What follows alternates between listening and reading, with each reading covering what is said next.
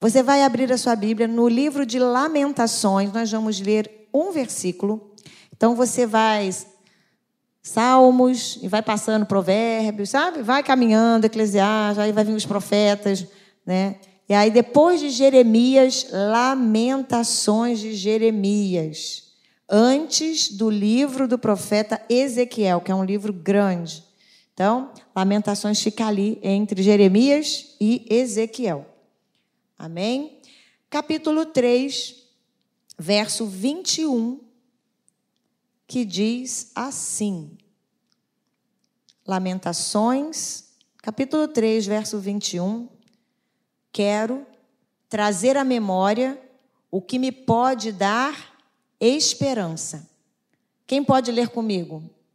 Vamos? Um, dois, três. Quero trazer à memória o que me pode dar esperança.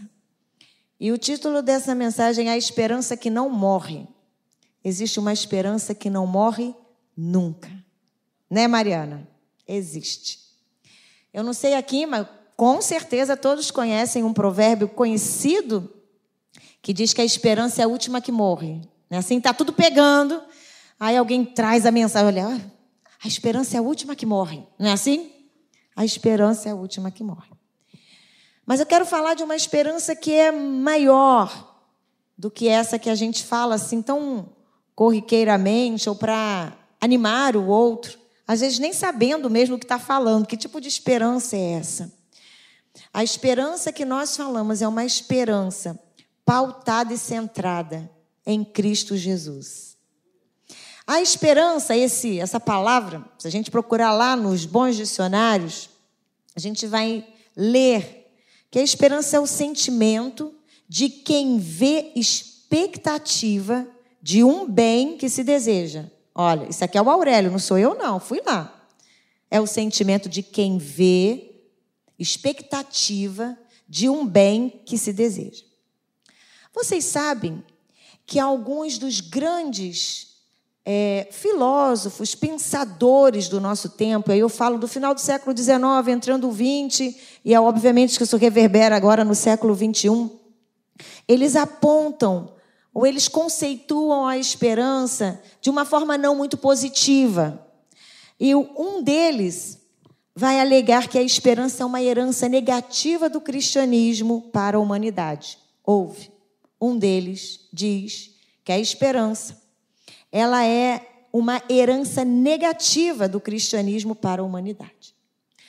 Um outro postulado filosófico, o existencialista, ele vai dizer que Deus não existe. E se Deus não existe, não existe essência.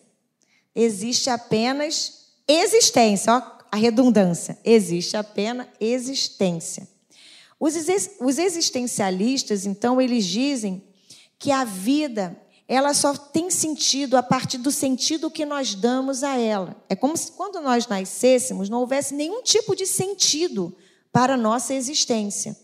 E no decorrer do nosso desenvolvimento, a gente vai dar sentido à vida. Não é Deus que dá sentido à vida.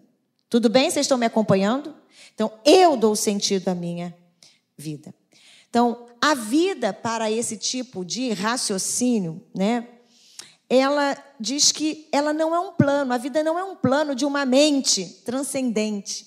Não é o plano de um Deus, o Deus que nós cremos, né? E ele vai dizer o seguinte, que cada um de nós deve cumprir, né? Viver, e a vida é o que vamos fazer dela. Esse tipo de pensamento é um pensamento é, aonde o homem ele se faz assim o centro do universo. Ele se faz o centro, né, das suas escolhas. Tudo está pautado nas minhas escolhas, como eu quero, como eu vejo. Então, o homem existencialista, ele é um homem autossuficiente. Por que, que ele é autossuficiente? Porque ele não crê em um Deus. E se ele não crer em um Deus, ele não tem aonde se apoiar. Ele se apoia em quem? Nele mesmo e na sua filosofia. E esse homem, ele está então, é, ou ele, ele tem a responsabilidade de sozinho se realizar e se construir. Isso é parecido com aquilo que nós cremos, sim ou não? Pode, pode chutar. A gente crê assim?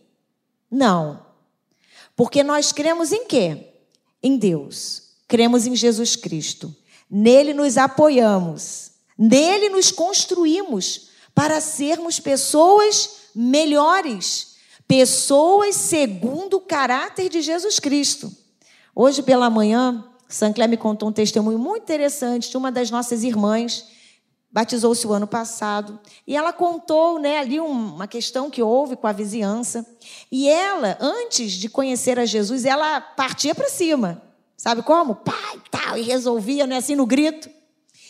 E ela disse que estava diante de uma situação lá com, com uma certa né, pessoa, e ela foi com tudo, mas ela se lembrou de algo.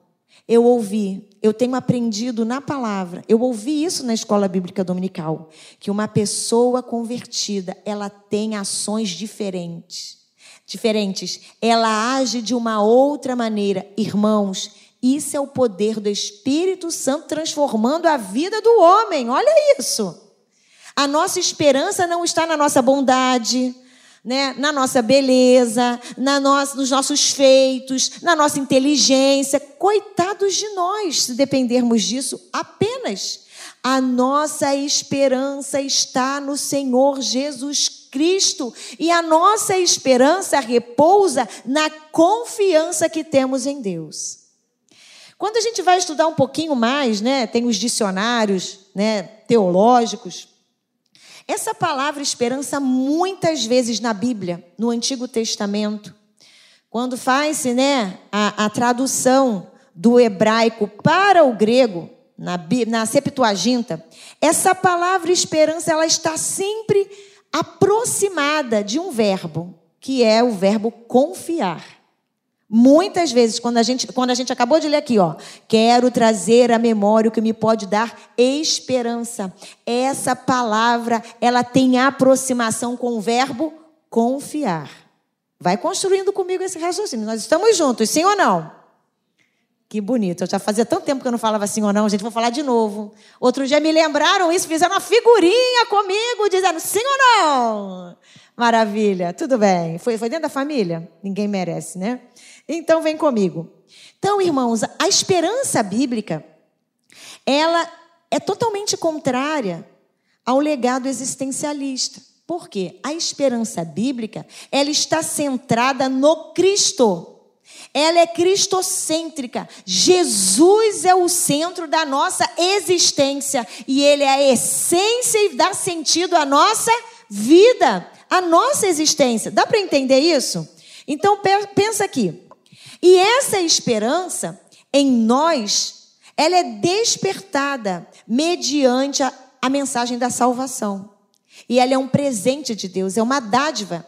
E lá em Romanos 15, 13, a gente verifica isso. Quando o apóstolo Paulo diz assim: Ora, o Deus da esperança vos encha de todo gozo e paz. Olha isso, irmãos. O Deus de esperança te encha de todo gozo e paz na vossa fé, para que abundeis na esperança pelo poder do Espírito Santo. Olha que coisa linda. Olha o que é esperança para nós cristãos.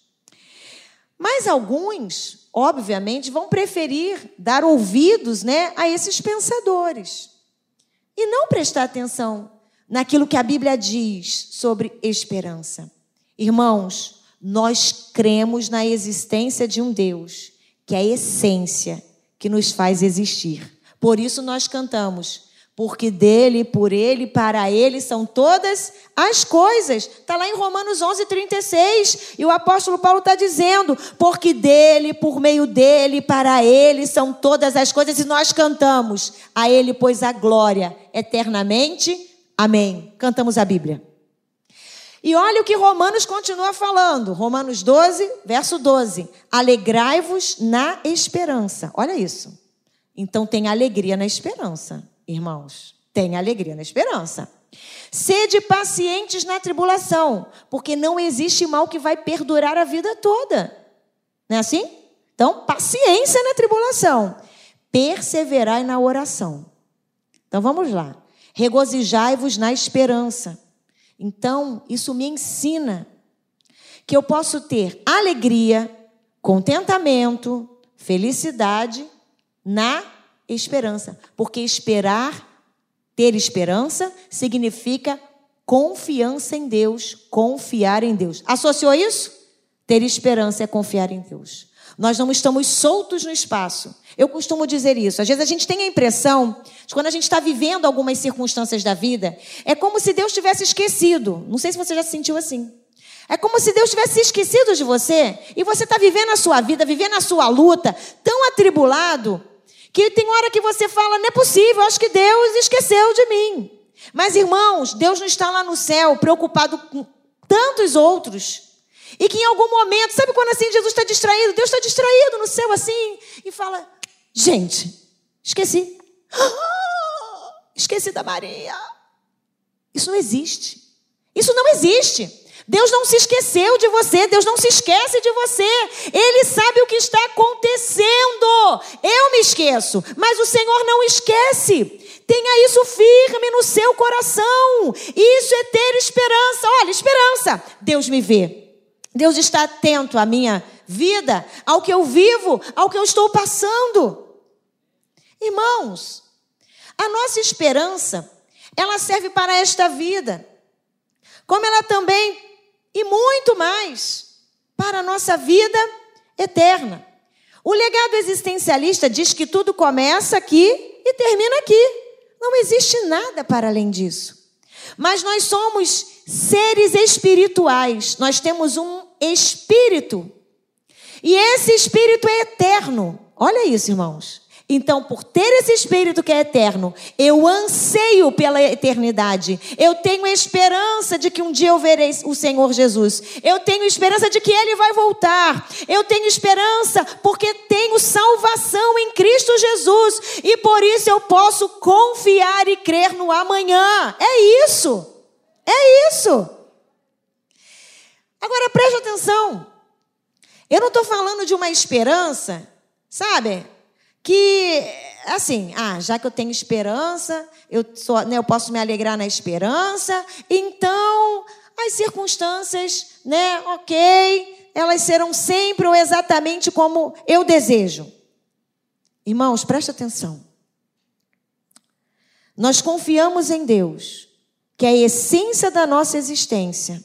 E porque confiamos neste Deus, que é a essência da nossa existência, nós vamos viver plenamente nele. Presta atenção.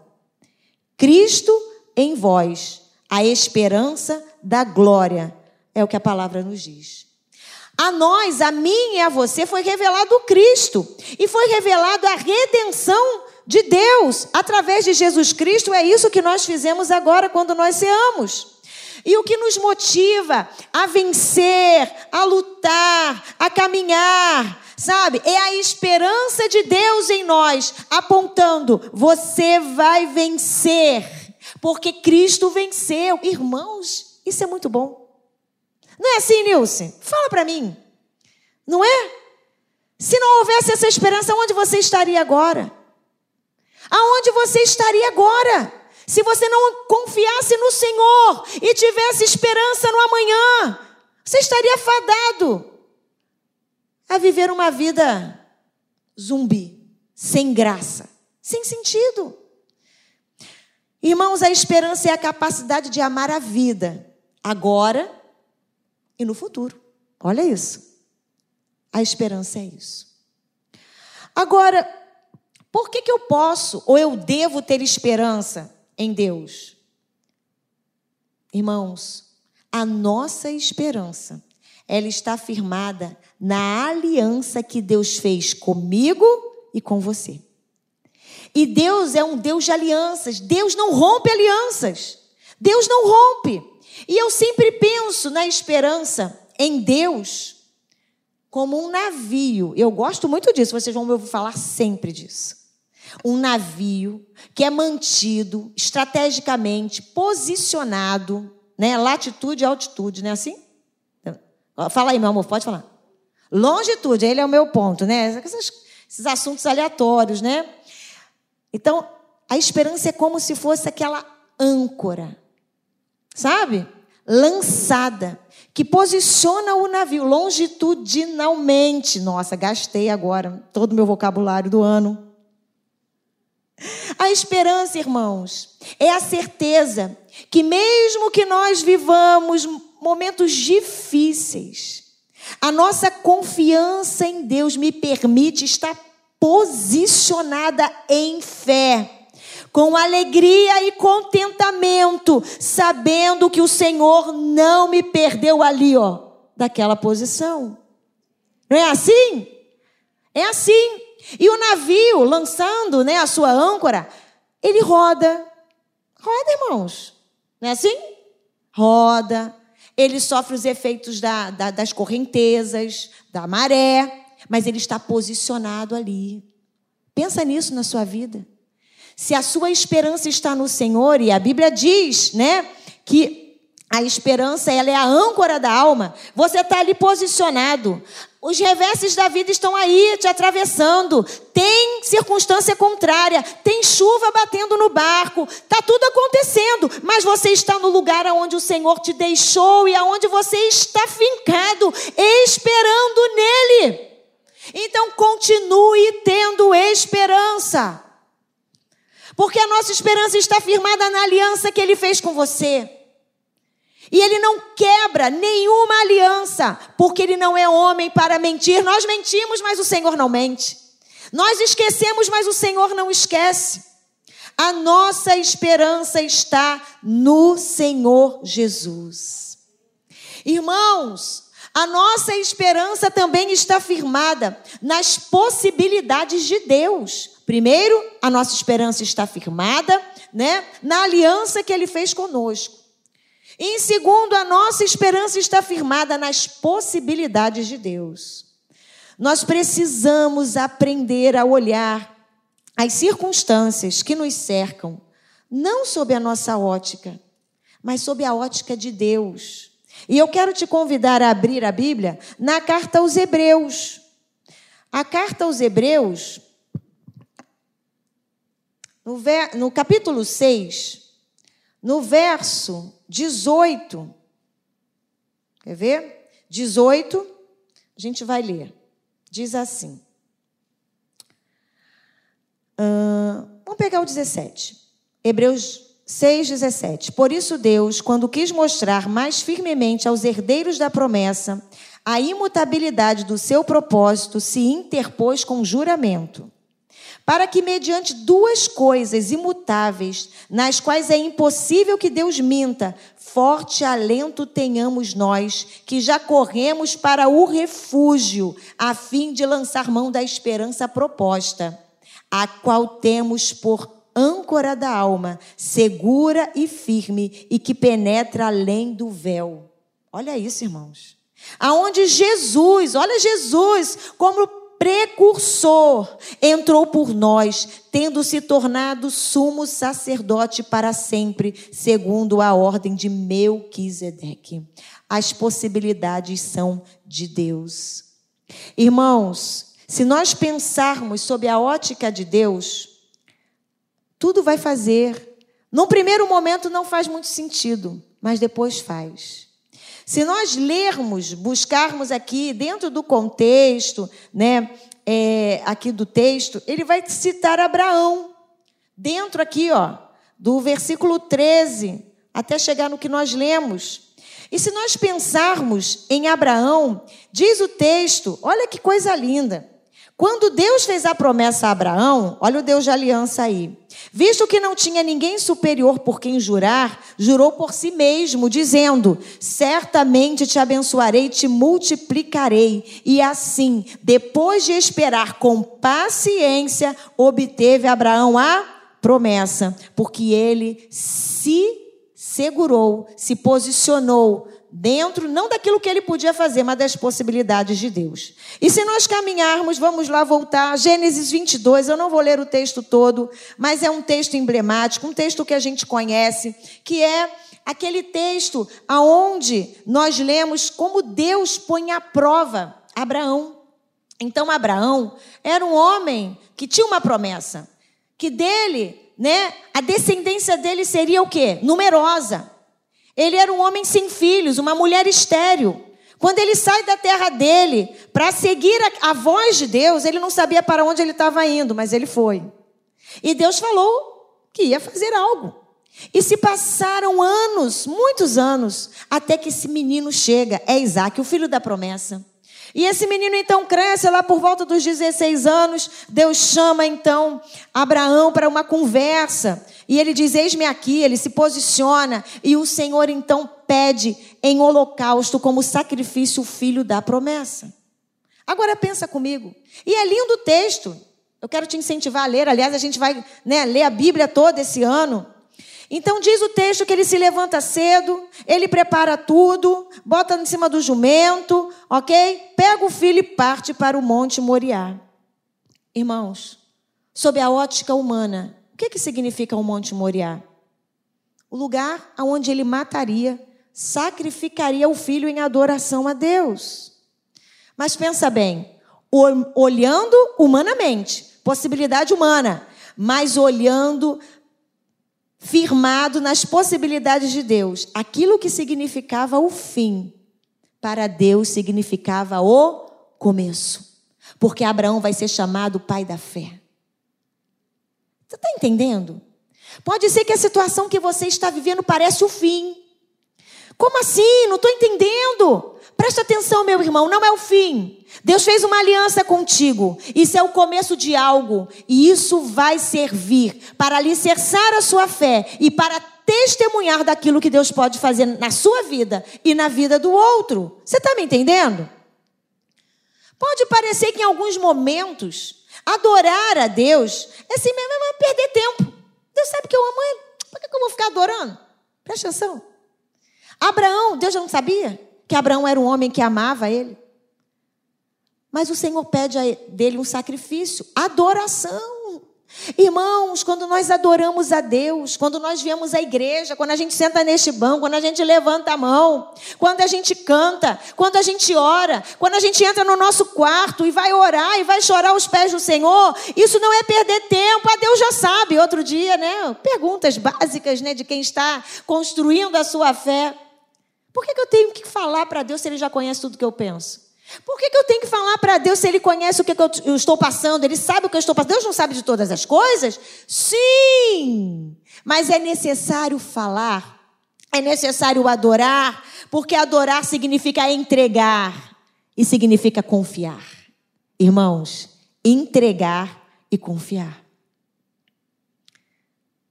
Você entregaria seus negócios, sua vida, seus filhos, seu trabalho, seu casamento na mão de qualquer um?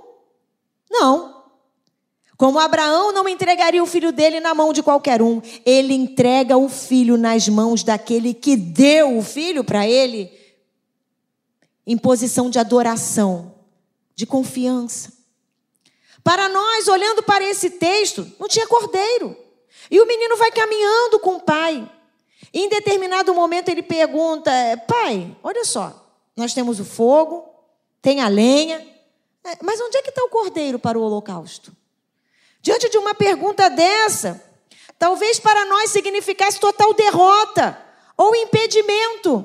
Mas, irmãos, para Deus, essa pergunta significava: Eu posso prover para você o cordeiro. Preste atenção. Talvez você esteja perguntando, Senhor, mas eu não tenho isso, eu não tenho aquilo, eu não vejo aquilo outro. Parece que é tudo tão distante. Aonde está? Deus está dizendo: calma, eu sou o Deus da provisão. Vou prover para você aquilo que você precisa. Isso é olhar com as possibilidades de Deus e não a nossa. Mas eu quero fazer um curso, não tenho recursos. Mas eu quero estudar e eu não posso. Irmãos, nós não podemos, mas o Deus do ouro e da prata pode. E você precisa buscar e clamar a Ele. Para nós, irmãos, este altar significa morte, mas para Deus, neste altar, Ele gerou vida. Esse altar significa vida. Não é o fim, é vida. Você precisa se entregar um pouco mais.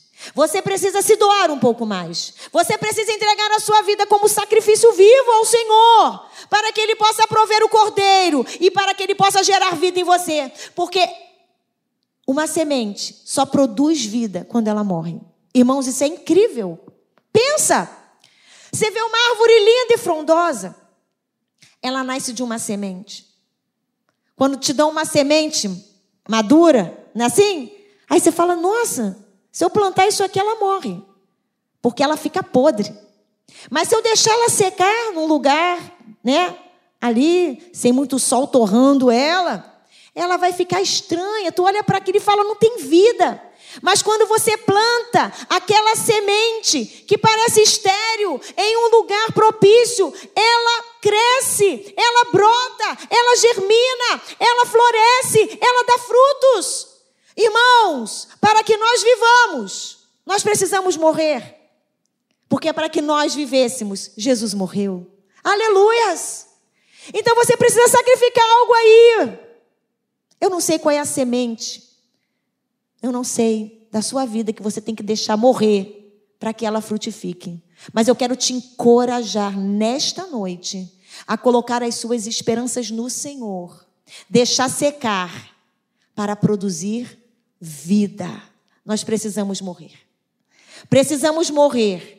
Morrer na nossa vaidade, morrer para os nossos desejos e vontades. O pastor pregou isso aqui pela manhã para que a vontade e o desejo de Deus se manifeste em nós. Isso é muito sério.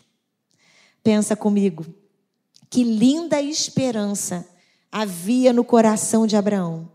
Deus cumpriria sua promessa, independente das circunstâncias, porque ele cria que, mesmo sacrificando aquele filho, que Deus tinha dado a ele, que fizeram a promessa, Deus podia ressuscitá-lo, porque nenhuma palavra do nosso Deus volta vazia, ela não se perde, porque ele é Deus de promessas. O nosso Deus é Deus de promessas. E é lindo isso. Que fé. Que fé. E é possível esperar com paciência? Sim. Quando a gente começa a olhar as circunstâncias, as situações, de acordo com as possibilidades de Deus. E para Abraão era ver o, homem, o, filho ressuscitar, filho morto ressuscitando. E por fim, você pode ter esperanças, porque o nosso, a nossa esperança, ela está firmada nas promessas de Deus. E eu já disse aqui que o nosso Deus não mente. A Bíblia diz, falando a Jeremias, inclusive, que escreveu Lamentações, disse-me o Senhor, está lá no Jeremias 1, capítulo 1, verso 12. Disse-me o Senhor, ele declara: Viste bem, Jeremias, porque eu velo sobre a minha palavra para a cumprir. Se você tem promessa de Deus no seu coração, Ouça, igreja, o Senhor vela sobre a palavra dele para fazê-la cumprir. No tempo dele, na hora dele, como ele quer. Que tipo de promessa você está esperando? Eu não sei, você sabe. E eu amo o versículo da palavra de Deus, que é Josué. Josué já está no fim da vida. Ele vai morrer. E lá no livro que dá, né, no livro cujo, cujo nome é o dele, Josué, capítulo 23, no verso 14, ele diz assim: para o povo, ele reúne o povo, ele está se despedindo do povo, e ele diz: Eis que já hoje sigo pelo caminho de todos os da terra, e vós bem sabeis, de todo o vosso coração e de toda a vossa alma, que nenhuma só promessa caiu de todas as boas palavras que falou de vós o Senhor, vosso Deus. Todas vos sobrevieram nenhuma delas falhou. Irmãos, Nenhuma das palavras que o Senhor deu àquele povo caiu por terra. Nenhuma das palavras que o Senhor tem te entregado vai cair por terra. Algumas já se cumpriu, certo? Eu sei que já. Outras parecem impossível, mas para o nosso Deus não há impossíveis, porque Ele é Deus de promessas. E se Ele falou o que vai fazer, Ele vai fazer. Porque Ele é desses. Ele resolve. Ele é desses. O caráter de Deus não falha. E porque o caráter de Deus não falha, eu posso crer naquilo que ele me falou. E nós precisamos aprender que a esperança, com certeza, com certeza, ela não morre. Ela não é a última que morre. A esperança do crente não morre nunca. Porque quer para a vida ou para a morte, nós vamos andar com ele. Não é assim? Quer vivamos, quer morramos. Nós somos de quem? Dele. E lá no livro, na carta, na verdade aos Hebreus, no capítulo 10, no verso 23, olha o que o autor desta carta nos diz. Guardemos firmes a confissão da esperança, sem vacilar, pois quem fez a promessa é fiel. Quem fez a promessa é fiel. Ele não volta atrás. A nossa esperança, meu irmão e minha irmã, ela não está apenas baseada nas promessas para o agora. Você pode viver as promessas para o agora, mas a nossa esperança ela também está firmada naquilo que vamos viver na eternidade. Eu posso me alegrar nesta terra, na provisão, né, de que o Senhor nos dá, mas a minha esperança acima de tudo está firmada num futuro certíssimo a vida eterna. E João diz isso. Esta é a promessa que ele mesmo nos fez, a vida eterna. Por isso, você pode fazer como o profeta, que diz: Quero trazer à memória o que me pode dar esperança. O nosso Deus é fiel e o caráter dele não muda. E ele continua escrevendo. Olha bem, por que, que ele vai trazer à memória o que pode dar esperança? Se você ler o que vem antes desse versículo é desolação. Ele está falando das angústias, daquilo que ele está vivenciando. Ele está assim, sabe como uma pessoa que está cercada, sendo achatada, muita pressão. E ele vai orando, no final, vai lembra-te da minha aflição e do meu pranto. Lá no versículo 19, do absinto e do veneno, minha alma continuamente os recorda. Ó, ele está se lembrando do sofrimento dele. E se abate dentro de mim, ele está falando. Mas ele diz: Quero trazer à memória o que me pode dar esperança. E ele diz: As misericórdias do Senhor são a causa de não sermos consumidos, porque as suas misericórdias não têm fim. Caráter de Deus. Deus é misericordioso. Quero trazer à memória: Deus é misericordioso. Olha, irmãos, faz total diferença. Deus vai ter misericórdia de mim. Outra coisa, grande é a tua fidelidade. Ele se lembrou: Deus é fiel. Deus é fiel. Ele cumpre o que diz. E ele diz: A minha porção é o Senhor. Diz a minha alma: Portanto esperarei nele. Olha isso, irmãos. E ele continua: Bom é o Senhor para os que esperam por ele, para a alma que o busca. Bom é aguardar a salvação do Senhor, e isso em silêncio. O profeta está apoiado naquilo que Deus é. E ele se lembra que ele precisa trazer à memória dele quem Deus é. Deus é misericordioso, Deus é fiel, Deus é bom, Deus é amor, ele não se esquece de nós. Ele operou ontem, vai operar hoje também. Deus fez na vida do meu irmão, pode fazer na minha vida também. Olha, irmãos, isso faz total diferença.